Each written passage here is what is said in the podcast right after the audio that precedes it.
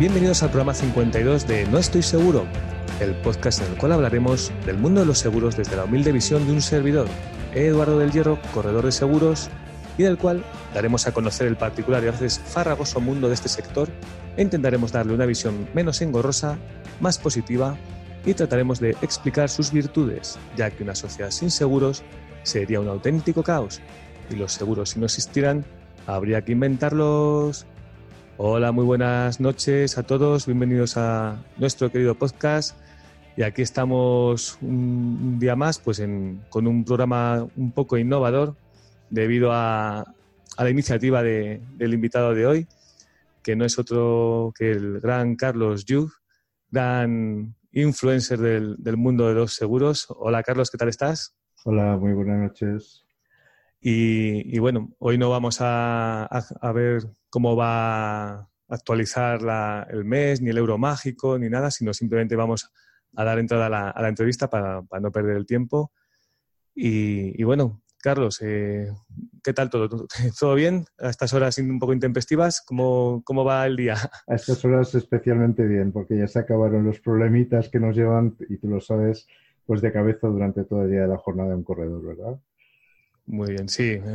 Es hora de, desconectar si, nos da tiempo y no nos puede el cansancio y, nos derrumbamos en, la cama y hasta el día siguiente quizás.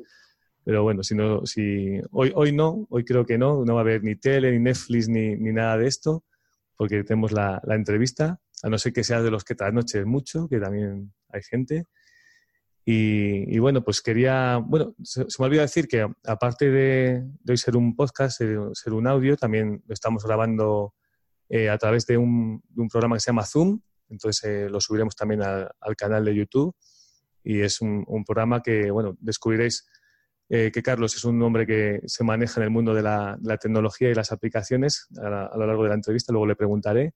Así que os animo también, si preferís verlo o vernos, pues ahí estaremos. Y bueno, empezamos, Carlos, pues eh, preguntándote, pues, ¿quién es Carlos Yug? Que nos cuente un poco quién eres.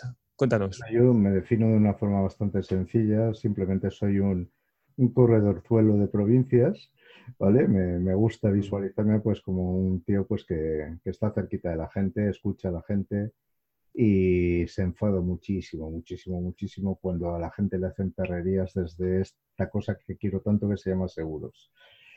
Muy bien.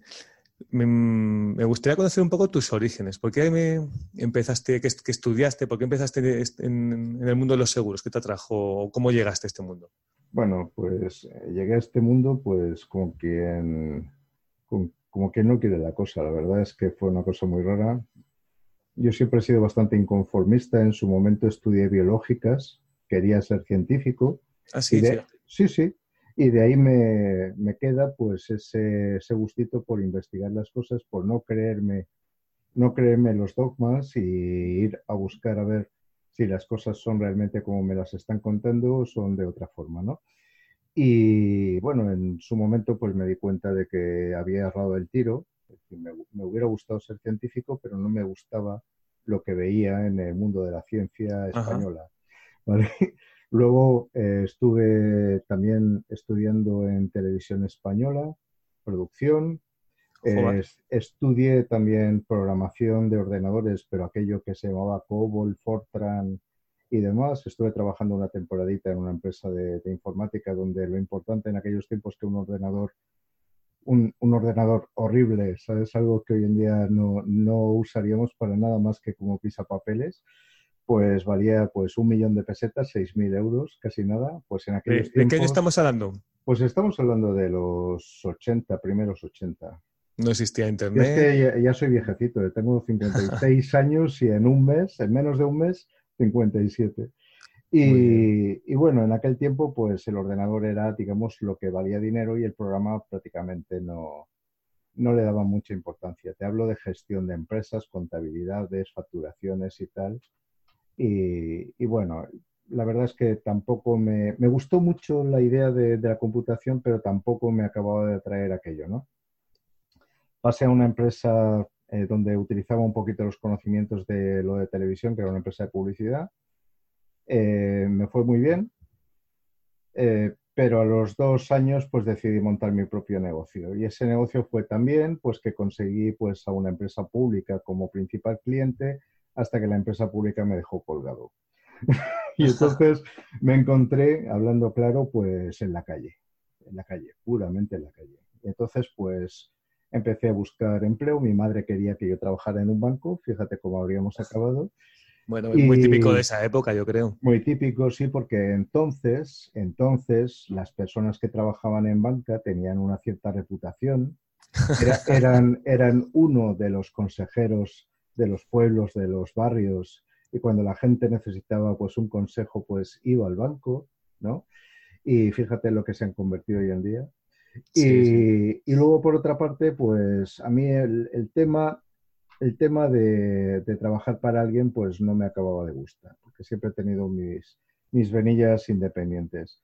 Y entonces, pues en un determinado momento, pues entro en contacto con Mafre. Mafre me propone una cosa o unas personas de Mafre me proponen una cosa y la verdad es que algo que yo consideraba muy feo, horroroso y horrible y, execrable, que era el tema de los vendedores de seguros, ¿vale? Pues de repente me lo plantean de otra forma. Y entonces, pues me veo, eh, me veo pues en la posibilidad, pues para empezar de abrir un negocio propio y para continuar, pues a través del seguro, pues ayudar a la gente y a las empresas. Yo tengo un, un lema y es que le digo, le digo a quien me consulta, pues que el seguro sirve para garantizar la calidad de vida de la gente, de las mm. familias, y para garantizar continuidad de negocio a las empresas. Correcto. Sin seguros, pues muchas familias desaparecerían como tal cosa, desaparecería su patrimonio y muchas empresas, pues bueno, ya sabes la estadística que dice, el 70% de las empresas que sufren un gran siniestro desaparecen, lo cual quiere decir que una de dos, o no cuentan con nosotros, ¿eh? o parte de nosotros lo está haciendo muy mal. Sí, sí, que quizás no tenga el seguro perfectamente hecho para. No, no, estoy haciendo bien las cosas. O sea, que empezaste como agente de Mafre. Estuve, tío, durante una década como agente de Mafre. ¿Cuándo, cuando empezaste más o menos? A principios de los 90. los 90. Sí. Y entonces, pues, llega un momento en el que simplemente me doy cuenta de que estoy en el lado equivocado de la mesa. Es decir, yo no, no tengo sobre la cabeza un rótulo, yo lo que soy es cliente. Y entonces, pues, bueno, Cristina, mi esposa y yo nos, fuimos a ver por cuánto podíamos vender el piso, por cuánto podíamos vender nuestro coche, cuánto dinero teníamos ahorrado, porque pensamos simplemente pues que, que tendríamos que salir de, la compañía pues con una manita adelante y otra detrás, pero lo que sí sabíamos es que nuestro futuro no estaba vinculado a una marca. y, entonces, pues, eh, hicimos una propuesta a la compañía de seguros y la compañía de seguros, pues, entendió pues que éramos gente honesta y, que esa propuesta se iba a mantener y al final pues no tuvimos que vender nuestra casa ni leches, pero, pero bueno, el, el, momento, el punto, digamos, estuvo ahí. Es decir, estuvimos a puntito a puntito de sacrificar 10 años de, trabajo y esto en cartera, ya sabes lo que significa. sí, pues, sí, ir a, ir a la pues guerra siempre es malo. Pues sí, pero, pero teníamos claro, hay, hay dos opciones en esta vida, o ser o tener y optamos pues, por ser. Qué bueno. Muy bien. Yo creo que le das bastante importancia a la formación, porque yo, yo te sigo mucho, te sigo en redes sociales. Cada vez que escribes algún artículo y, lo engancho, pues, pues me lo leo y, veo que hablas mucho de, leyes, de, leyes mercantiles, de la ley de contrato de seguro y yo me vuelvo loco porque yo de leyes no tengo ni idea, es una, una, deficiencia que tengo y que creo que es importante estar bien formado para, para dar buen servicio a, nuestros clientes en, todos estos temas. Entonces, ¿qué, importancia le das tú a la formación y, si le dedicas tiempo actualmente? Vale, yo dedico o distingo dos cosas completamente diferentes. Una formación, además me gusta mucho el lenguaje, es una, es una de, mis, de mis pasiones, igual como la historia, pues el lenguaje es muy importante para mí. Entonces, eh, formación significa dar forma a algo. Es decir, si nosotros queremos eh, crear 300 botijos exactamente iguales, vamos a formarlos, ¿vale? Entonces vamos a ponerle a cada uno pues el pito, el, el sitio por donde meter el agua, vamos a darle un formato para que quepan dos litros de agua y al final tendremos un producto más o menos en serie. A eso yo le llamo formación. Nosotros como corredores tenemos la necesidad y la obligación legal de tener formación. ¿vale? Y por tanto hay unos contenidos que además están registrados en una orden ministerial de, julio del 2006. Y vale, simplemente eh, tenemos que tener esa forma, ¿no? Es decir, hay unos contenidos que además me, me importa mucho decir esto, son los contenidos que son mínimos. ¿Vale? Todo lo, que, todo lo que nosotros tengamos como corredores para poder ejercer es de mínimos. Es que sin eso no podemos pero es la base, la base de la pizza. ¿vale? Luego encima tenemos que añadir más cosas. ¿En función de qué? Pues en función pues, de las especializaciones que queramos abordar, en función pues, del nivel de servicio que queramos darle al cliente y también en función pues, de cómo nosotros mismos vamos madurando en el enfoque, digamos, de, nuestra labor profesional. Eh, entonces, aparte de la formación, que es lo que te digo, que es dar esa capa eh, de molde y que te crea, te genera como corredor, pues aparte de eso hay otra cosa que yo considero fundamental, que es lo que llamo aprendizaje, que no tiene nada que ver.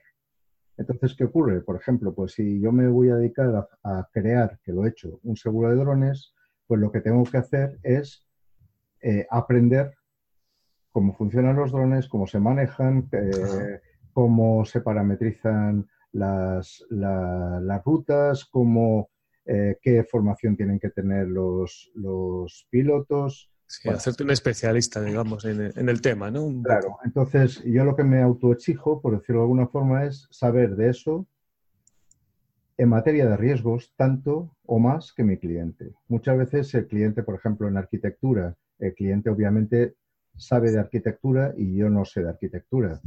Lo que yo sí tengo que saber es de los riesgos que tiene el arquitecto. Y a veces es muy divertido porque a veces le dices, no, no, es que en la LOE, en el artículo tal, pues resulta que tal cosa, ¿no? Ayer estaba hablando con uno y le decía, no, no, es que el, acta de recepción está cita a los 30 días. Dice, ¿qué dices? Nos fuimos al artículo y efectivamente, ¿vale? Artículo y, entonces teníamos ahí la, cuestión. Al final, ¿qué consiste? Pues en, poder ayudar mejor pues, a ese cliente, en poderle dar un, conocimiento adicional al tema. Aparte la buena imagen que le, le transmites también y la, confianza que le transmites. para mí, por ejemplo, hubo un hito que fue, eh, en su momento oí hablar de esto que vas leyendo por ahí y entonces lees acerca de una cosa que se hace en Estados Unidos que se llama gerencia de riesgos, risk management. Y empecé a leer sobre el tema, documentarme y demás. Y en esto me enteré pues de que en Madrid hacían un curso en, una asociación de gerentes de riesgos y, bueno, y me apunté y, fui uno de los alumnos de esa primera promoción de Ángels de gerencia de riesgos. Me cambió por completo la vida. Es decir, yo estaba pensando, ¿sí? ¿Sí? Cuéntame un poco, que me interesa. Pues yo le estaba contando a la gente acerca del seguro y hacía pues lo que hemos hecho muchos, que es, eh, ha salido tal seguro, pues monto una campaña para vender esto, ¿no?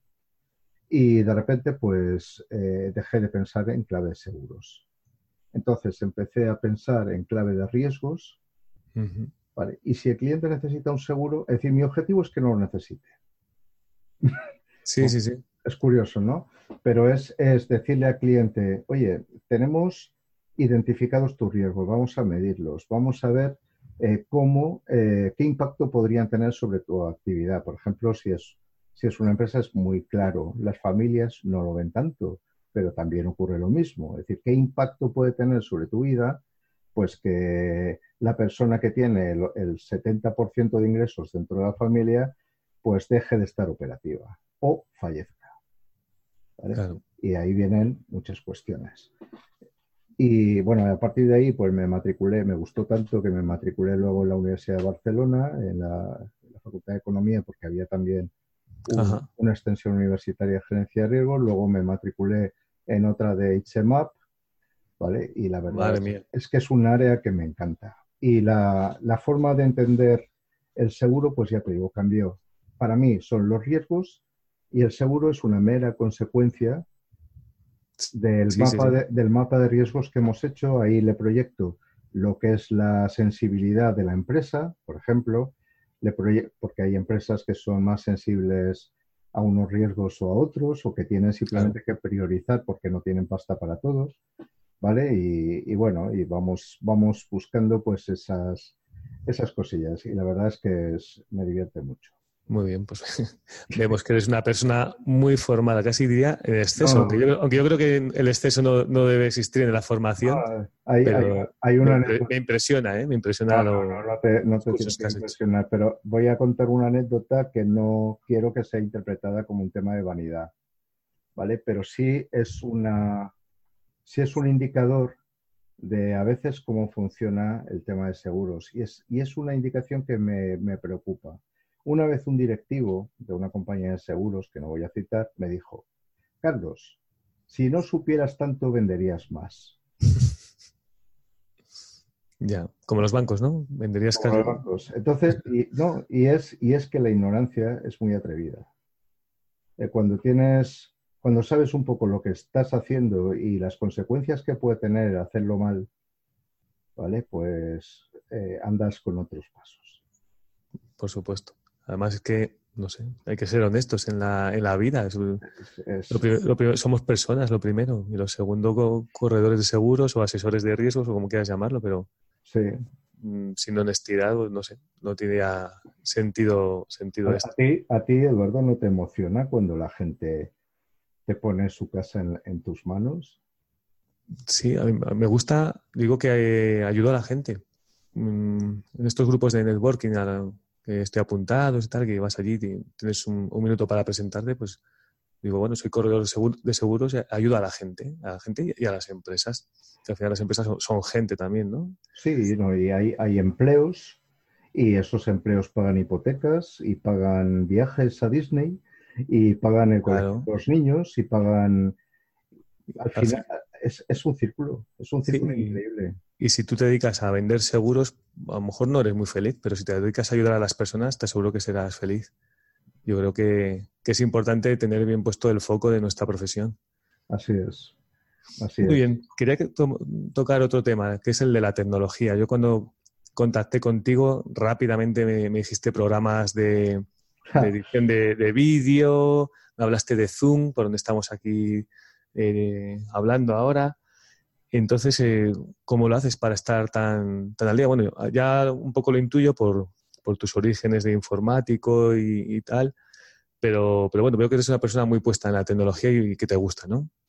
A ver, la etapa esa de programación de ordenadores no tiene nada que ver con los tiempos actuales. Mm. Todo aquello es, simplemente prehistoria de la informática, entonces hoy en día ya no sirve. A ver, el los conceptos, por ejemplo, de rutina, los conceptos sí valen, ¿vale? Y, eso sí que se puede reutilizar, pero lo que son los lenguajes y demás no tienen ninguna utilidad. Pero una cosa, Carlos, oigo que a la, gente le gustaba mucho la informática en los 80, son como, como muy supervivientes, de buscarse mucho las, las habichuelas y yo creo que tú habrás heredado ese, ese espíritu de los 80 que ahora la, gente joven con la, tecnología tan, tan democratizada como está, que, que, te lo dan todo hecho, pues ya no tenemos que buscarnos tanto la, vida, ¿no? Entonces yo, creo que tú eres de esos que, que, miran, que buscan, que si esto no funciona, pues lo hago de otra manera. ¿Puede ser? Sí, es que, mira, tú has, tú has dicho una palabra clave hace un momentito que es democratizar la tecnología. Si, por ejemplo, hace 20 años hubieras querido lanzar una radio online, desde luego no existía tecnología para hacerlo, pero si hubieras querido lanzar una radio, tendrías que haberte ido al Ministerio del Interior, solicitar una frecuencia, pagar unas tasas del copón, invertir un montonazo en tecnología, ¿sabes? Y aquello no estaba al alcance de mucha gente. Si, por ejemplo, hubieras querido montar una tienda online hace 15 años, pues aparte de que el público habría sido reducido y la confianza prácticamente nula, pues aparte el, desarrollo de esa tienda online habría sido carísimo. Hoy en día, ¿qué ocurre? Pues que hay un montón de herramientas con las que puedes hacer un montón de cosas. Entonces, lo que sí me preocupa a mí, y, además no lo hago para mí, es decir, hace cuatro años en, la sede telefónica de la Gran Vía de Madrid estuvimos haciendo una conferencia Jesús García y yo eh, para público que estaba ahí, para Perú, para Argentina, para Chile y, parte de México. Y era una, una conferencia en la que presentábamos 120 herramientas. 120. 120 herramientas que además las hemos probado Madre mía. 120 herramientas para, eh, para que la gente pudiera resolver problemas de su negocio, para pequeños emprendedores, ¿vale? Que pudieran resolver a coste cero, ¿vale? Pero herramientas que son muy buenas y que están disponibles en, eh, simplemente bajándote un archivito o haciendo una pequeña instalación en, en un servidor que puedes montártelo dentro de tu propio ordenador incluso. Bueno, pues la cuestión era cómo conseguir, y esta, y esta idea me parece fantástica de estos tiempos, cómo conseguir que una buena idea no se muera por falta de presupuesto. ¿Vale? Entonces, si tú tienes una idea, ¿cómo puedes eh, hacer que esa idea sea posible? ¿Vale? Y eso, te, lo digo, eh, siempre pienso en, en Leonardo da Vinci. Leonardo da Vinci probablemente es un, bueno, es una de las personas pues que todo el mundo tiene en su imaginario pues como un gran creador, un tío increíble, una inteligencia brutal. Pero si analizamos fríamente cuántos de sus inventos realmente funcionaron, veremos que muy pocos. ¿Por qué? Él tenía la idea, pero no tenía la tecnología para poder hacerlo. Sí, sí, fue un adelantado a su tiempo, totalmente. Y, si hubiera tenido eh, herramientas o materiales o, ingeniería, digamos, paralela que pudiera haberle apoyado, pues fíjate lo que podría haber hecho ese hombre en, aquel momento, ¿no?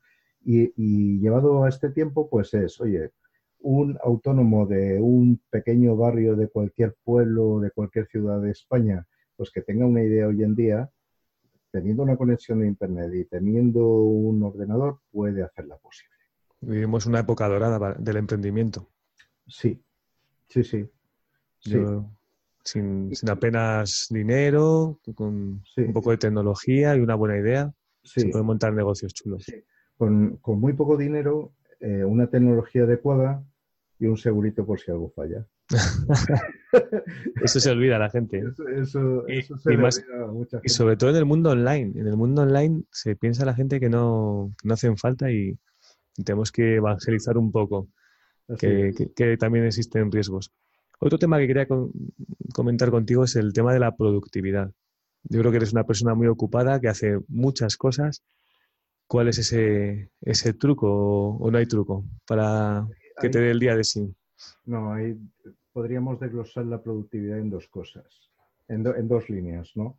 Para algunos, productividad simplemente es es producir, es decir, convertirse en una vaca lechera y ser capaz de generar 15 litros de leche al día, aunque la de sangre, ¿vale? En lugar de 10. Para mí, por ejemplo, eso no es la productividad. La productividad es simplemente conseguir eh, dedicar mi tiempo a cosas que me hacen feliz y que además, y que además a ser posible, pues tienen un cierto efecto o bien dentro de mi empresa, con lo cual beneficio a mis empleados, para mis clientes y también les beneficio para los aseguradores, por ejemplo, a los que les confío riesgos, que también les beneficio. Y al final, pues si comparto eso, por ejemplo, he hecho algunas cuestiones, pues que las he compartido con otros colegas, simplemente por un motivo muy sencillo. Yo, si por ejemplo genero un producto nuevo, soy un pequeño corredor suelo de provincias, ya te lo he dicho. Entonces, no tengo capacidad para alimentar a una compañía de seguros yo solito. Entonces, bueno, pues me preocupo de crear, inventar ese producto y luego pues lo va a poder comercializar más gente. Eh, no, no soy celoso. Me parece una, buena actitud, yo creo. Bueno, no, no veo televisión, veo alguna película de vez en cuando porque me gusta mucho el cine, pero no me verás jamás ver un partido de fútbol, no me verás jamás eh, ver un, eh, un Salvados, una cosa de esta. es, que, es que no lo veo. Entonces no me gusta la tele, no me gusta que me interrumpan con anuncios, me pone muy, muy enfermo eso, ¿sabes?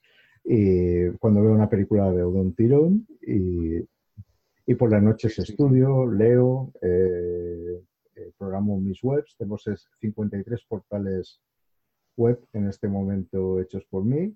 Te lo iba, te lo iba a comentar ahora, porque era, era la siguiente pregunta. Porque yo la, la, primera vez que te vi, bueno, la, primera y la última, fue en el encuentro de mediadores de Castilla-León, que organizó el Colegio de Valladolid con, nuestro amigo Juan Ramón y con Gloria.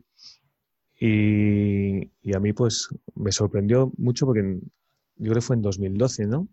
No, 2012, 2013, 2013, 2014 yo creo que fue. Por ahí, más o menos. 2014. Ha, llovido y lo siento, eh, lo lamento porque la verdad es que me lo pasé bien y además ahí tenéis buenos vinitos, buen queso. Sí, aquí nos cuidamos bien. Os cuidáis, os cuidáis. Pues, eh, ¿sabes en cuántas páginas dijiste que tenías? Bueno, no lo sé. Hace, hace poco tenía, tenía 63, pero me he cargado 10 que no funcionaban como yo quería, me las he cargado. Pues dijiste, creo recordar que dijiste 42.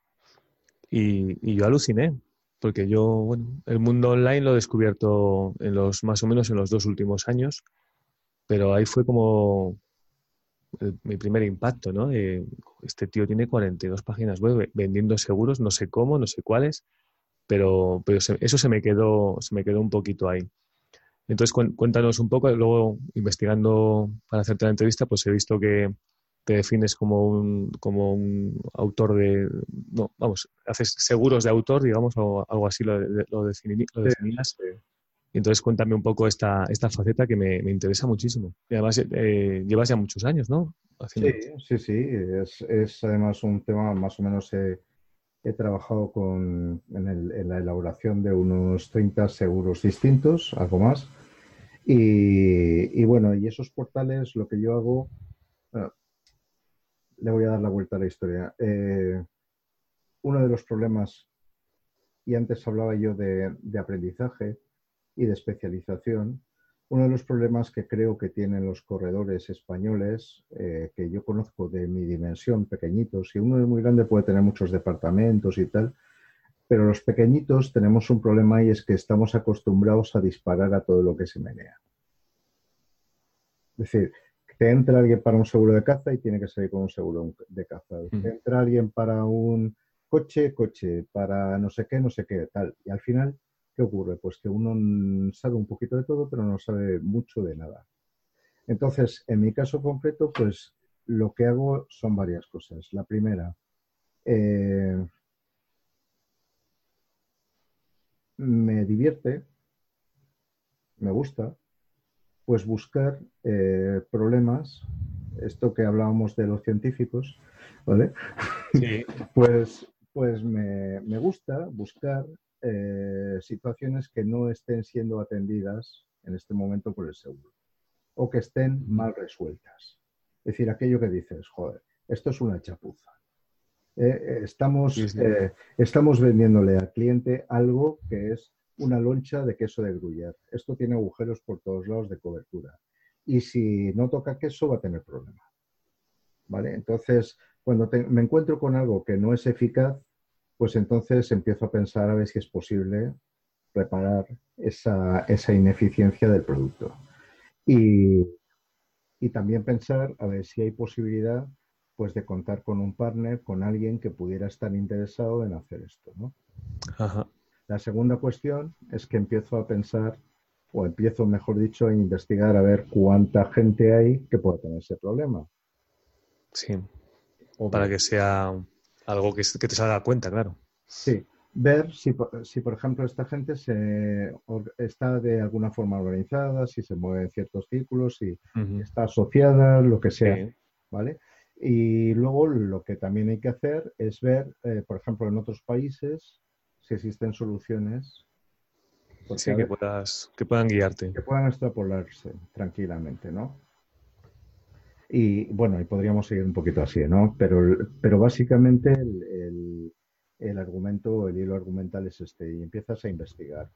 Lo, en, en, ciencias, en biológicas, teníamos un mantra que siempre me ha gustado mucho y que además es extrapolable a esto, que dice que cuando investigas lo desconocido, por definición nunca sabes lo que hallarás. Y a veces una cosa te lleva a otra. Ajá, claro. hablas porque hay que hablar con la gente y pedirle, oye, ¿qué necesitarías? ¿O qué problemas has tenido con los seguros actuales? Eh, y demás, ¿no? Y, entonces, pues te lo cuentan. Y entonces, pues te puedes hacer una especie como de mapa de, de, qué es lo que habría que ir solucionando o qué es lo que les falta o qué es lo que no haya tenido en cuenta. Y a partir de ahí, pues si es posible, pues entonces, y si es viable, pues, pues se desarrolla ese producto, ¿no? ¿Y qué pasa? Pues que, si has hecho eso bien, si te has documentado, si has estudiado las leyes que, que hacen referencia a ese tema o normativa o simplemente pues cómo, cómo se mueven, qué es lo que hacen y demás, pues puedes llegar a desarrollar algo que, no, que es como un zapato que no aprieta, no se sale. Además, eh, lo quería para ir a la montaña, no era una bota de fútbol ni era para ir a una fiesta. Y, por tanto tienes algo que el cliente se nota tan cómodo, se ve tan bien dentro de ese seguro pues que prácticamente tienes un cliente pues para toda la vida. Qué bueno. ¿Hay alguna así de las que estés especialmente orgulloso últimamente o que estés, no sé, alguna que nos quieras comentar? ¿Curioso? Como, todos son hijos. tú los quieres a todos por igual. Los quieres a todos. Eh, ¿qué, podría decirte? Por ejemplo, pues hay un tema que es un poco curioso ¿no? o un poco, digamos, de, enfoque láser, ¿vale? Que es, hay una actividad que es la de los administradores concursales. Joder. Bueno, pues cuando te lees, cuando te un, un seguro de responsabilidad, civil profesional. Profesional para administradores concursales. Entonces, ¿qué pasa? Pues que hay seguros por ahí para administradores concursales y especialmente hay una cobertura que suelen dar los colegios para, por ejemplo, abogados, economistas y tal, que son administradores concursales. Todos esos seguros funcionan muy bien, salvo en un punto. Y ese punto lo resolví. Y no hay nadie más que, se, que lo haya resuelto de momento. ¿Vale? Y es que hay un momento en el proceso concursal en el que el juez puede, puede intuir que el Consejo de Administración de la sociedad eh, no está haciendo las cosas como Dios manda o, que es un peligro absoluto. Entonces lo que hace el juez es que saca al Consejo de Administración, lo expulsa, lo, destituye, y entonces los administradores concursales que hasta ese momento eran tutores eh, hacia una disolución ordenada o hacia un plan de viabilidad, y que además eran reportadores al juez de lo que iba pasando en la vida de la sociedad, pues dejan de ser tal cosa y pasan a ser los administradores de derecho de la sociedad. claro, el, riesgo es mucho mayor, claro. Entonces, ¿qué ocurre? Te vas a la ley de sociedades de capital y te dice, es que los administradores de una sociedad responden con su patrimonio actual y futuro por errores de gestión. Y tú dices, a ver, yo soy administrador concursal, me acaban de meter aquí dentro una caja de bombas tan gorda que incluso han destituido al Consejo de Administración. Me tengo que hacer cargo de esto y encima estoy exponiendo mi patrimonio familiar. Qué bueno. ¿Y qué ocurre? Pues que si te vas a los seguros de responsabilidad civil profesional que les hacen a estos administradores concursales, eso lo excluyen. Y si te vas a las pólizas de directivos y administradores, siempre están excluidos los administradores concursales. Con lo cual, estaban los pobrecitos en tierra de nadie. Bueno, pues esa cuestión solventada. Muy bien. Pues, y además, no, un tema complejo. Este, por ejemplo, es un tema de, te digo, de, estudio técnico de una ley, de estudio de lo que ocurre en, los juzgados de lo mercantil. Por ejemplo, el caso Marsans es un caso típico en los que el juez saca a los administradores de la sociedad y mete a los administradores concursales ahí con los caballos desbocados. no, es una cuestión que me parezca baladí. ¿vale? Eh, otro, otro que este es reciente y bueno, del año pasado y este ha sido, es un seguro, es un seguro que creo, creo que la gente, a la gente le tendría que ilusionar más ¿vale? Es que empiezo a leer en pólizas de seguro, de decesos, de enterramiento, empiezo a leer que no solamente van a garantizar el que, el que ese cadáver acabe en un nicho por cinco años, luego ya sabemos dónde, y o acabe incinerado, es decir, la desaparición del individuo, sino que además empiezo a leer que las compañías de seguros se están obsesionando por el borrado digital.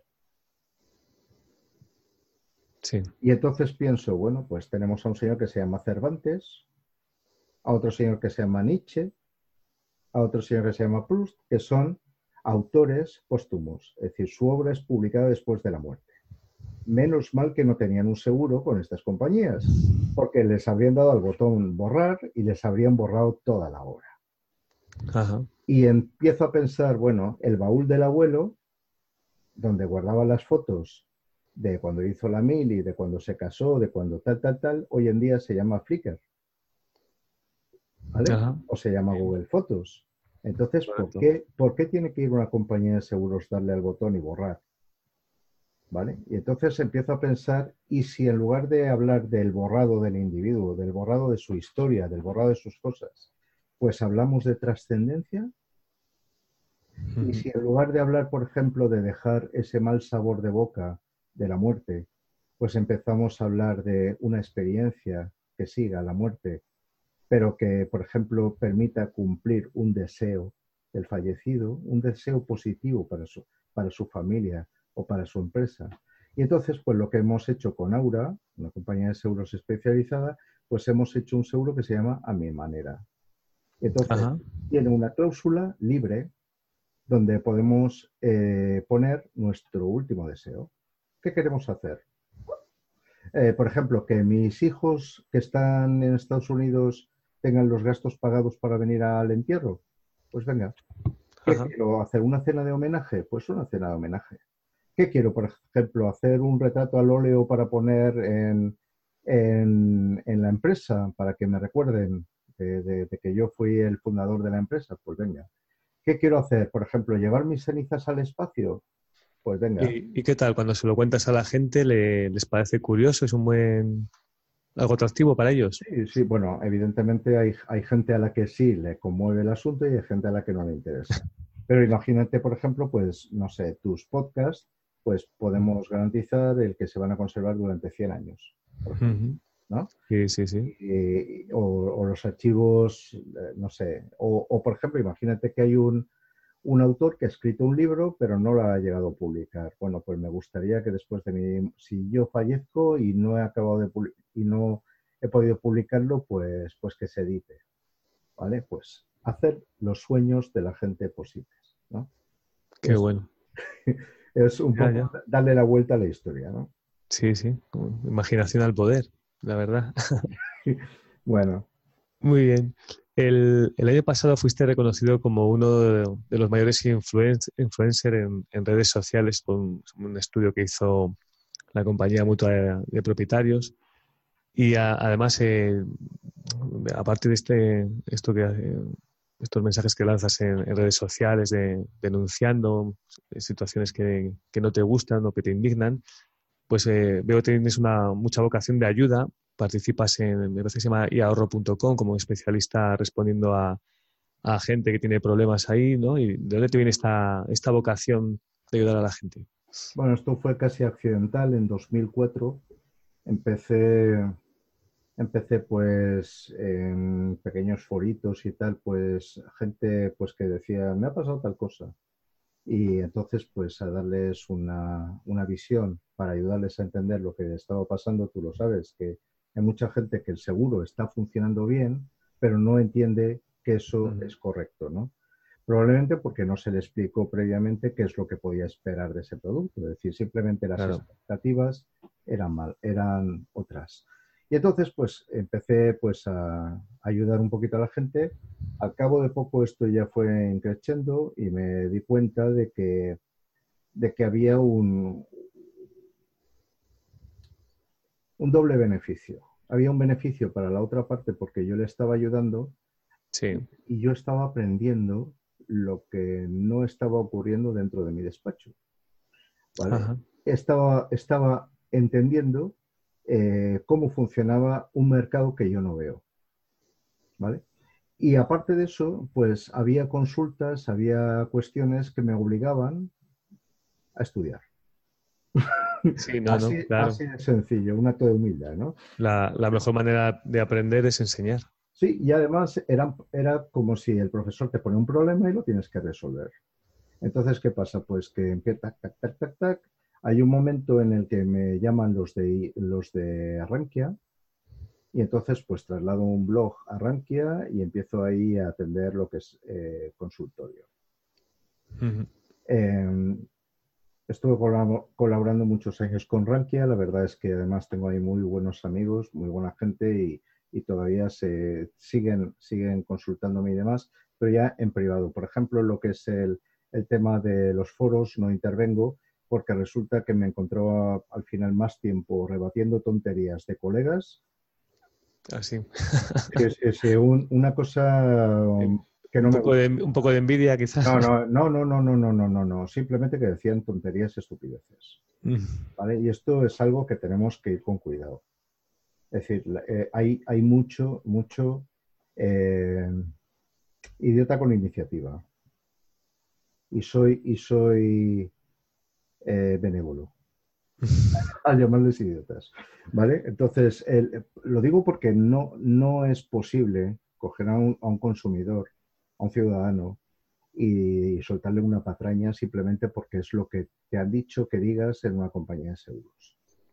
De ahí viene, por ejemplo, el no creerse las cosas que te cuentan. Ve, investiga y una vez que sabes cuál es de verdad eh, la respuesta, entonces sí puedes hablar, pero no antes. Sí, sí, no. A mí me da pudor a veces intervenir en, en los debates, sobre todo en Twitter, por, porque claro, lo que... Te, te encuentras que, este problema, ¿no? Lo que pone, no, y lo que, y lo que escribes lo va, lo va a leer mucha gente, tienes que estar muy seguro de lo, de lo, que, de lo que dices, ¿sabes? Sí. Entonces, mmm, me gusta mucho seguirte a ti porque tú, ah, con esa seguridad que te da tu formación, pues opinas no. y con fundamento. Pero bueno, luego, luego te digo, luego participé en iAhorro, en, sí. en eFintech, en Help My Cash, en Autofácil, sigo colaborando con ellos con Autofácil y luego colaboro con una serie de, de medios que, y ahora últimamente pues colabora también con, con Asufin, con la Asociación de Usuarios de Servicios Financieros. Esa, esa era mi siguiente, mi, mi siguiente pregunta. Y la, y la, película, la película te digo, en estos años pues he atendido sí. algo más de 12.000 consultas. Casi nada. Entonces, con esas 12.000 consultas, yo el otro día comentaba con, con alguien, digo, mira, si coges una calculadora estadística para biólogos. Eh, coges una calculadora y calculas lo que es el margen de error. En España hay en torno a 21 millones de tomadores de seguros eh, y tomas una muestra de 12.000, esto te da una, esto como cuando hacen las, las estadísticas para las elecciones y todo esto, que siempre falla, pero bueno, te da un margen de error del 0,5%. Es decir, más o menos, más o menos mi visión del seguro más o menos se parece bastante a la realidad. Y, sí, y sí, lo, sí. lo, cual ya te digo que en algunos casos lamento mucho. Pues, pues sí, además eres un, un usuario muy, muy activo en, en Twitter y, y, como te decía, el otro día vi el vídeo de, ¿cómo se llama la, la asociación? La Asociación de Usuarios Financieros, ¿no? Que en, en su décimo congreso, décimo aniversario, pues eh, hiciste un vídeo de denuncia contra malas prácticas de, de, la banca y que me pareció muy bien elaborado, muy bien estudiado y, y que, me, que, me, que, me, encantó y que, además que es la realidad del, del, día a día de la banca con, con sus asegurados, por desgracia, ¿no? Y ¿tú crees que, que tiene solución este problema de la banca? Claro que la tiene. Sí, pero no, no fácil, ¿no? A ver, decía Edmund Burke, decía, eh, para que el mal triunfe, solo es necesario que los hombres buenos no hagan nada. Bueno, pues... ¿Vale? pues tú, y, y, es... Y bueno, es, es como tú, ¿no? No, no, no, no a... y, es, y, es, así, es decir, tú tienes por una parte una, un supervisor o dos, dos, o incluso podríamos añadir un tercero. Eh, por una parte tienes Banco de España, por otra parte tienes Dirección General de Seguros uh -huh. y luego tienes la Comisión Nacional de Mercado y de la Competencia. los tres ven pasar por delante millones, millones ya de casos de abusos bancarios, por ejemplo, en el plano financiero, en el plano hipoteca, y, permiten, y, se permite, es decir, el Parlamento permite montar un juzgado, unos juzgados especiales para que vayan caso a caso. Que hay, hay citaciones para 2023. Y estamos hablando de lo que hablábamos antes de personas. Hablamos de familias. Yo considero profundamente inmoral eso. ¿Vale? Y espero que en algún momento seamos capaces, o bien a través de, de lo que es el Parlamento de España, o a través del europeo, si este no trabaja, vamos a tener que ir al otro, pues lo que vamos a tener que hacer es eh, pedir que alguien, alguien ponga remedio a eso. Mm. Yo tengo claro que a través del Parlamento de España no va a ser. Eh, te, puedo decir que el año pasado yo me reuní eh, en el Parlamento, en el Congreso, me reuní con los grupos parlamentarios. ¿vale? Me faltaron dos grupos minoritarios.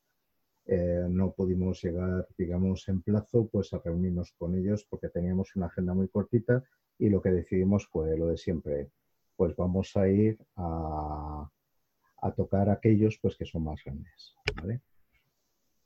La cuestión es que me encuentro pues que no saben, no entienden eh, lo que está pasando. Lo segundo, una, una responsable de mesa de economía de un partido me dijo, esto es imposible, no es posible que nuestros bancos estén haciendo eso. Y le entregué un fajo así de pruebas. Sí, sí, sí. Casos concretos, reales. Pero, si es que ellos, mismos, ellos mismos, a no ser que vivan en Marte, lo, lo no. Sufrir, no sé. Es que todo el mundo va al banco y lo ve y, o, con cualquiera que hables y cualquiera que pida un préstamo o una hipoteca. Es, vamos, está es el día a día, vamos. Sería tan sencillo como gastarse, no sé, 10, 15 mil euros y hacer un mystery shopping y ya está. Saldrían de dudas. Aparte, lo que no puede ocurrir es que te lo esté diciendo la gente, que te estén poniendo reclamaciones, demandas y demás, y ahí no, no se haga nada. Otra cosa que no es correcta es que por la dimensión, por la, eh, entidad que tiene un banco, eh, cuando actúa como agente de seguros, que es lo que es eh, como comercializador de seguros, pues el responsable de sus actos sea la compañía. Es decir, si el responsable de los actos fuera el banco, el propio banco, ojo, que a lo mejor ya les picaría un poquito, pero además en las estadísticas saldrían en la foto. Ahora sus, sus maldades las, se las están apuntando a las compañías, que las compañías tampoco sé cómo toleran eso. Sí, comentaba yo el otro día, me hicieron una entrevista en un, en un podcast y de, hablaba un poco sobre el abuso de la banca y les dije, fijaos qué dato más curioso eh, nos dio el, responsable territorial de, Plus Ultra, ¿no? Eh, que tenemos aquí, que nos dijo que la, cuota de los, los corredores en Plus Ultra en, Castilla y León era el, el 65% y el de, la, el de la banca era el 25% más o menos. Pero en cambio el beneficio en los corredores, lo cual es un poco peligroso, era un cero y en la banca era el, el 70% el beneficio. Y ahora a los chicos que me entrevistaban les decía, ¿qué creéis? ¿Que es que no, nuestros, nuestros clientes son, tienen muchos siniestros y son horrorosos? ¿O es que les defendemos y hacemos que sus siniestros que tienen que estar cubiertos se los curan y los de la banca pues no pagan los, las compañías los siniestros? yo, te puedo decir que en esos 12.000 casos que he atendido, eh, una, de las, una de las cosas buenas y también malas es que ves tendencias. Pero además ves casos horrorosos que son exactamente iguales en varias provincias, en varias territorial, direcciones territoriales de un mismo banco, y por tanto dices, esto no es casual. Pero aparte, a mí me han llegado, por ejemplo, ocho casos, pero ¿cuántos deben haber ocurrido? Sí, sí, no. Te, puedo contar, por ejemplo, de un banco. Iba a decir que nos contaras algún caso así, de estos sangrantes. Hay algunos que son terribles. Pero, por ejemplo, un banco que en varias provincias y en algo así como una docena de casos, pues te encuentras que fallece eh, la persona asegurada y titular de una hipoteca.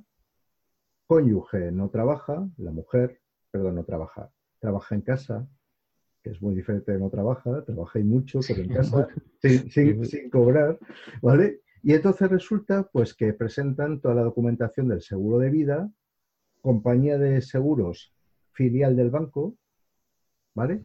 Y entonces pues la compañía de seguros no paga. ¿Qué ocurre? Pues que al cabo de unos cuantos meses el banco ejecuta la hipoteca, subasta la casa en primera subasta, no se presenta a nadie, segunda subasta se la queda el subastero del banco y claro, y, entonces aparece la compañía de seguros y dice, vengo a pagar. Además, iguales, ¿eh? El mismo esquema en aquí, aquí, aquí, aquí, aquí. Vale, entonces resulta que se presenta la, la aseguradora, vengo a pagar. Entonces, ¿qué paga? El capital pendiente. Muy bien. Pero, ¿y los gastos de ejecución? ¿Y los intereses moratorios?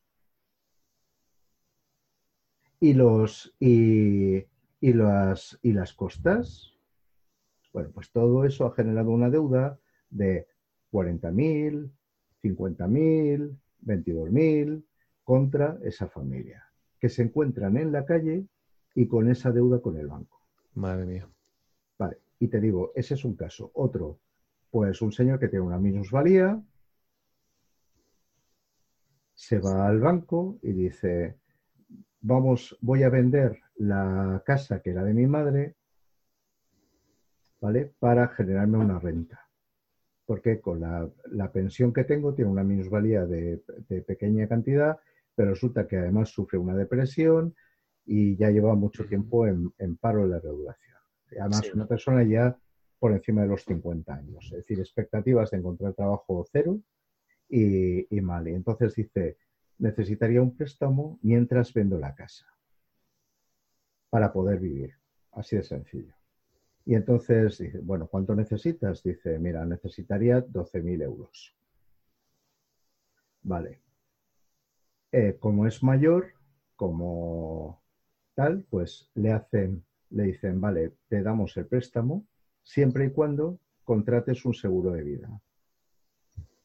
Entonces le hacen un seguro de vida, ya te digo, eh, siendo pensionista y estando con depresión. Las dos cosas, evidentemente el cuestionario del seguro de vida, todo perfecto, maravilloso para que se lo puedan vender. Y, él había pedido el préstamo por cinco años, le hacen un seguro por cinco años. Se lo cobran, ¿vale? Tacatrá. Cuando lo ha pagado, le dicen, y además tendríamos que hacerte un seguro de cesos. Tracatra. Muy bien. Y además tendríamos que hacerte una protección de pagos. Todo esto en cascada, ¿eh? Tracatrá. Y él dice, oye, mira, llevo ya no sé cuánto pagado en seguros y todavía no tengo el préstamo. Vale. Eh, ¿Sabes qué? No te lo podemos dar por 12.000 euros, te lo podemos dar por 5.000. Madre mía. Y al final le dieron 5.000 euros y se había gastado casi 2.500 en seguros. seguros. Madre mía. Y eso, eso se lo hicieron a una persona minusválida con depresión. Es decir, para pegarse un tiro. Claro. Es que son, asquerosos, pero bueno. Bueno, si quieres, eh, vamos cumpliendo ya el horario previsto y para ir acabando, me gustaría que lanzaras un mensaje a, a, esos jóvenes insensatos que quieren, bueno, que quieren, es difícil querer dedicarse a esto, más bien caemos todos en, las redes de los seguros y luego parece como que nos gusta, ¿no? ¿Qué, qué mensaje les, lanzarías o qué consejos o cómo ves tú que tienen que afrontar el, futuro? Vale. Mira, yo creo que una persona que definió muy bien lo que se puede encontrar en el mundo es Emilio Duro. Emilio. Duro cuenta que un día es un, es un coach y un día conferenciante y un día dice que iba por una carretera iba con la cabeza dándole vueltas eh, a sus objetivos y tal, y, casi se mató en una curva. Y entonces se paró y dijo, Emilio, serás gilipollas, casi te matas por 10.000 yogures. En aquel momento él era el director comercial de Yoplait.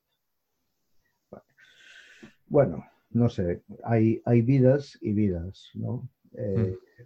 Desde luego puedes construir muebles o puedes reparar coches y, o puedes, o puedes eh, hacer un, elevar edificio, no sé, no sé, dedicar la vida pues a construir cosas, a hacer cosas o a prestar servicio a gente, puedes curar enfermedades, no sé, hay determinados, determinadas profesiones que tienen sentido, ¿no? Que, dices, después de hacerlas te encuentras bien porque has hecho algo que, que tú lo decías antes, eh, has procurado pues un, un beneficio a la sociedad, le has dado un retorno muy superior, muy superior a lo que ha pagado por él, ¿no? Y Eduardo, tú y yo tenemos experiencias muy bonitas que contar de, personas pues, pues que lo perdieron todo y lo recuperaron todo. Después de un pequeño periodo de, dudar a ver si esto va a funcionar o era un engañabobos más, ¿no? Pues le hemos procurado a la gente una nueva casa o le hemos procurado pues el, que no tuviera el que no tuviera que pagar eh, cantidades impresionantes pues por un error que había tenido o no sé, o simplemente pues alguien ha desaparecido en la familia y somos capaces de completar, de complementar eh, la renta que esa persona dejaba de, aportar, ¿no? Y sinceramente yo creo que este es un negocio, por una parte, nosotros ganamos dinero con él, no somos una ONG, esto está claro, ¿no? Pero por otra parte, pues es, es precioso. Yo recuerdo a una, una cliente nuestra que se llama Felisa, es clienta nuestra ahora, pero en aquel tiempo no lo era, y degollaron a su marido en, una autopista. Y entonces eh, la compañía de seguros bancaria le ponía muchos problemas, muchos problemas, y entonces alguien le dijo, ¿por qué no vas a ver a Carlos y tal? Y le arreglamos el problema. Ah. Y, y, esa familia de una señora viuda con su hijito muy pequeño, pues, pues en un corto espacio de tiempo y sin necesidad de juicio ni leches, pues consiguió eh, recuperar pues una cierta calidad de vida, lo que hablábamos antes, ¿no? Bueno, pues cuando Felisa hace una, un pastel, y de, esto, y de esto que te cuento, ahora han pasado 20 años, pues cuando Felisa hace un pastel nos trae otro para nosotros. Qué bueno. Es, de la familia, ¿no? Y, y, eso, ¿cómo lo pagas? ¿no? Menuda, menuda satisfacción. Eso solamente puedes hacer una cosa, vivirlo. Qué bueno. Mira, hay una pregunta que se me ha olvidado que siempre es un tema que me, que me inquieta y te lo quería preguntar. ¿Cómo ves el, el futuro de la profesión con, con además siempre lo, abordo varias veces ya en, el podcast, ¿no? Con, ¿Tú crees que los, grandes gigantes, los Facebook, Amazon, Apple, eh, Google, pueden, pueden cambiar, han cambiado ya varios, varios sectores de negocios? ¿El nuestro crees que corre peligro? ¿Cómo lo ves? A ver, yo creo que, esos actores tienen que estar y van a estar. ¿Vale? Nosotros no tenemos tela del corpus y de la misma forma pues que las tiendas de confección, las librerías o las tiendas de electrodomésticos o de componentes electrónicos, por decir algo, pues han visto cómo esta gente se metía y comercializaba lo que, lo que tienen que vender, pues, pues creo que también se van a meter en seguros. Hay seguros en los que apenas, apenas, en la comercialización, ¿eh? Apenas el corredor puede aportar valor. Ahí está la clave, ¿no? O puede, puede parecer que apenas aporta valor. Yo te decía antes que la gerencia de riesgos es el momento, y perdona por favor por, si me extiendo, pero la gente en ah, tranquilo. nuestro sector dice, habla de que el siniestro es el momento de la verdad. Para mí no. Para mí el momento de la verdad es cuando analizas el riesgo que quieres asegurar y lo transfieres a alguien que tiene cuatro solvencias. Solvencia financiera, el contrato solvente, es decir, que sirve para lo que tiene que servir. Solvencia en el back office, es decir, detrás en la compañía en la correduría, pues hay gente que sabe manejar ese contrato. Y lo último es una solvencia ética, es decir, hay una predisposición, una voluntad a cumplir ese contrato también porque tú y yo sabemos que hay compañías que no la tienen. Eh, si quieres cobrar, nos vemos al juzgado. ¿Verdad que sí? Entonces, ¿qué pasa? Pues que si se cumplen esas cuatro, esas cuatro solvencias, pues entonces nosotros decimos, bueno, pues te, te, eh, confío este riesgo de mi cliente y a cambio de esto le vas a cobrar un dinero. Y tú haces la promesa de que le vas a cubrir esos riesgos. Vale. Esa fase de, de evaluación y de identificación de riesgos pues muchas veces el cliente no está capacitado para hacerlo. Pero le han, eh, dicho tantas veces que se puede sentar delante de un teclado y resolverlo solito, que se lo ha creído. Y entonces, pues lo están convirtiendo en ese tonto con iniciativa que es tan útil a la compañía de seguros y que es tan lesiva para sus propios intereses. ¿Vale? Como eso no lo va a ver una gran parte de la población, pues es lógico que esa gran parte de la población, por decirlo de alguna forma, nos deje trabajar en aquello donde sí aportamos valor a clientes que, eh, que perciben y que valoran ese, aporte de valor. Y otros clientes, desgraciadamente, pues van a ser carne de cañón para estas trituradoras. Lo que sí nosotros tenemos que preocuparnos es de ser capaces de aportar servicios basados en tecnología, que eso es muy distinto. Es decir, lo que, no lo que tenemos que seguir siendo es lo que hemos sido siempre, que es profesionales de la evaluación y de la colocación correcta de riesgos y obviamente el tratamiento del siniestro, pero en, otros canales donde el cliente nos quiera localizar y nos, y nos necesite. Y si tenemos que utilizar eh, chatbots y si tenemos que utilizar inteligencia artificial y Machine Learning y lo que sea, pues tenemos que hacerlo. De hecho, de hecho te digo, eh, estamos, estamos montando ahora una Insurtech para corredores de corredores y además te invito a participar si quieres. Me interesa. vale, pero, pero con el espíritu ese, precisamente de por, por otros medios, con otros canales, eh, con, la última tecnología existente, pero manteniendo muy, muy, muy, muy firmes dos valores que son esenciales en el corredor. El primero es el conocimiento y el segundo, al que desgraciadamente algunos de nosotros renuncian, que es la independencia. Correcto. Fenomenal. Em, no sé si das algún, servicio de mentoring para, para, colegas. He visto que Ángel del Amo sí que lo, sí que lo ofrece. ¿Tú lo, ofreces? ¿Lo has ofrecido alguna vez? ¿Lo has pensado? No, a mí lo que me pasa es que a veces me llama algún coleguilla y me dice, oye, eh, me pasa esto, ¿qué harías tú con esto y tal? Y hablamos. Y la verdad es que tengo muy buenos amigos gracias a eso y, genial. Y además, no sé, esta época es que es muy, muy chula porque yo que estoy en una isla, y tú lo sabes, estoy en Mallorca, entonces, durante muchísimos años yo me sentí aislado y, tenía dificultad para encontrar gente con la que hablar de cosas pues que nos excitaran a ambos, ¿no?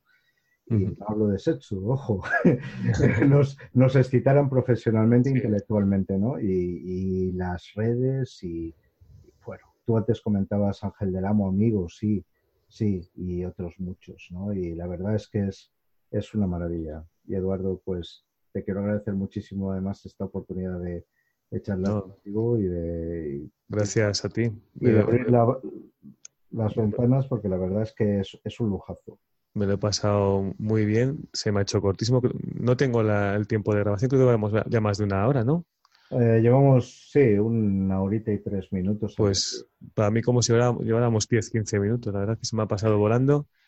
Y ya, pues si quieres, vamos despidiendo. Voy a, voy a terminar el, programa como lo suelo terminar. Si quieres ya, pues me, despido de ti, te doy las gracias. Si quieres, dinos dónde te podemos encontrar en, las redes o en, internet. Cuéntanos tus coordenadas. Mi, mi, coordenada, digamos, más sencillita, más sencillita es la de Twitter, que es arroba carlosyuk con H final.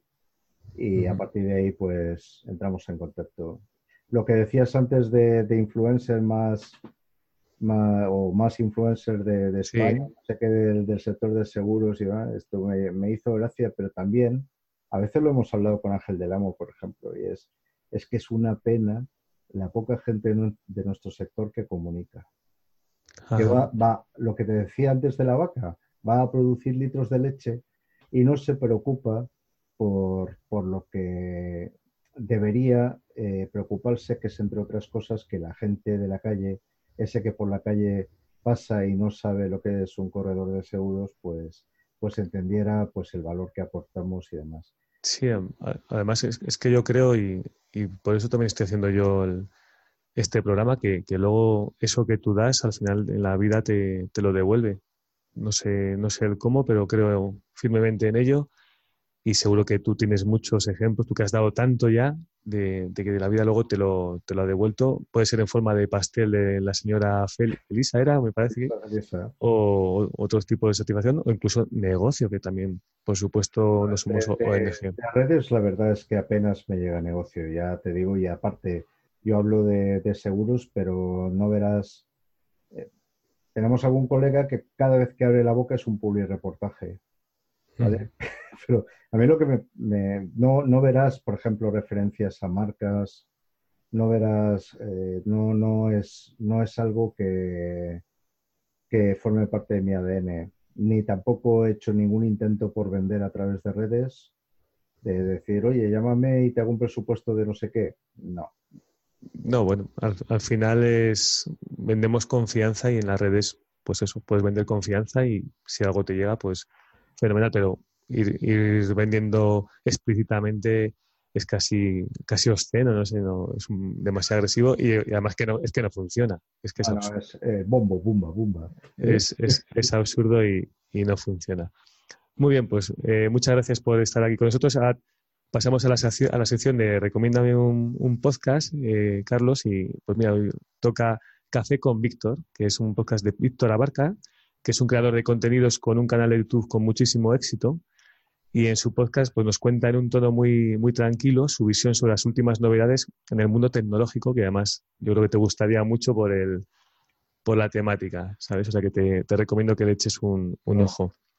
Y nada, mencionar, a, como menciono siempre, a, al patrocinador del programa, que es el Colegio de Mediadores de, Valladolid, y animo a, nuestros compañeros que, que, no estén, que, colegiados, pues que se colegien, que sin, tanto agentes como corredores, que es importante estar colegiado ya que el colegio te, ayuda, te forma y, te informa. Y si algún día tienes algún problema, pues puedes acudir a, tu colegio y, animo el último CTA de, mi programa siempre es a, esos oyentes, clientes, a, que hagan sus seguros con, con mediadores de seguros, tanto agentes como corredores, cada uno que, elija a quien quiera, pero que sea sobre todo una persona de su confianza y profesional.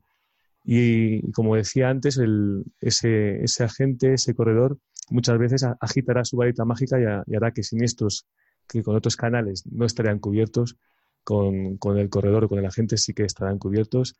Y nada, que espero que os haya gustado mucho este programa, este nuevo formato. ¿Quieres decir algo, Carlos? Sí, quería decir una cosa, ya que has dicho esto. Colaborando con, con, el, con, una asociación que hay en Galicia que se llama Gacose, eh, con Jesús García, este que te decía antes de las 120 herramientas, y con Enrique Magdalena, que era entonces el presidente de Agacose, pues hicimos una campañita y me gusta especialmente el lema que tenía. Decía, soy corredor de seguros, te puedo cambiar la vida. No está mal. Y es, que es, que es así. Si intervenimos los profesionales, como tú bien decías antes, le cambiamos la vida a la gente. Muy bien pues eh, dejamos ese mensaje ahí. No sé yo si nos servirá incluso como título del, del programa. Así que ahora sí que te despido definitivamente. Muchas gracias, Carlos, por, por estar aquí y prestarte hoy a darnos esta, esta pequeña masterclass eh, de tu vida y tus, tus, conocimientos. Y gracias a nuestros oyentes por escucharnos una semana más. Bueno, una semana más. Antes, perdona, es que antes era semana el programa. Ahora se ha extendido un poco en el tiempo. Un programa más y nada, adiós. Adiós, muchas gracias.